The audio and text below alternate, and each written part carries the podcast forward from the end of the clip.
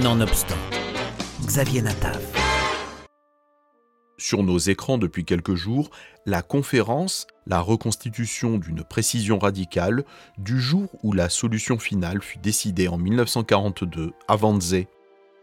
Pour réaliser la conférence, le réalisateur allemand Matti Geschonek a pris comme source principale le procès-verbal des échanges qui ont duré 1h48, l'exacte durée du film, établi par Adolf Eichmann, chargé des affaires juives et de l'évacuation durant la Seconde Guerre mondiale. L'objectif de cette réunion, suivie d'une collation comme il était écrit sur le carton d'invitation, est d'organiser la déportation et l'extermination des 11 millions de juifs estimés en Europe. On sait dorénavant que 6 millions n'en échapperont pas. Nous sommes le matin du 20 janvier 1942. Reinhard Edrich, bras droit de Himmler, chef de la Gestapo, reçoit 14 cadres nazis dans une luxueuse villa à Wannsee, près de Berlin, pour débattre d'un sujet secret. Ces représentants de la Waffen-SS ou du parti, fonctionnaires ministériels ou émissaires des provinces conquises, apprennent à la dernière minute qu'ils devront trouver un accord avant midi pour organiser l'extermination du peuple juif en Europe, appelée la solution finale. Leiter, Gruppenführer. Bin kein großer Freund von Besprechungen. Gewöhnen Sie sich dran. Das ist wie beim Kameradschaftsabend. Am Ende geht es immer darum, wer den Hut aufhat. Nur ohne Bier. Junge Mann, wer ist das? Sturmbannführer, wenn ich es richtig erkenne. In dieser Runde. Willkommen in Berlin, Obergruppenführer. Stimmungsbild? Dr. Stuckert äußert sich gewohnt kämpferisch. Dr. Bühler beschwert sich über die Juden im Generalgouvernement. Ist alles wie gehabt.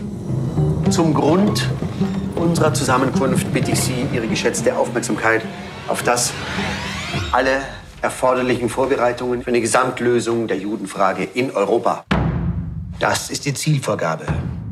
Die Aufgabe, die das Schicksal uns gestellt hat. En moins de deux heures, le sort de 6 millions de juifs, sur 11 millions estimés en Europe à cette époque, va être scellé selon un mode opérationnel industriel.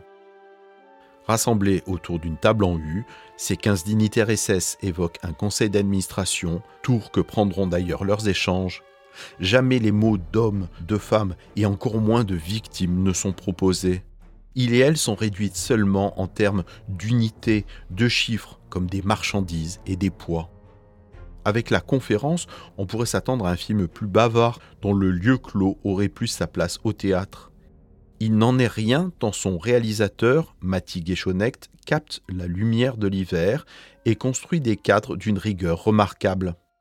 Un sinistre ballet vert de gris s'exécute quand les personnages déambulent dans les salons, alors que les chants contre chants classiques entre protagonistes n'entravent en rien la monstruosité des propos tenus avec un détachement mathématique.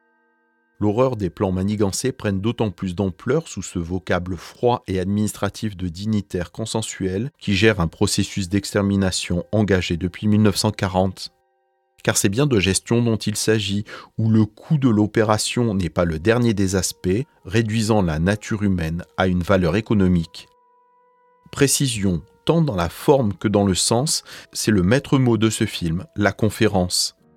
Le film revêt une dimension solennelle, sa dramaturgie reposant sur l'incroyable tournure désinvolte que prennent les débats, s'agissant d'une extermination de masse, d'un génocide le film met à la portée de tous l'origine d'une des plus grandes catastrophes de l'histoire.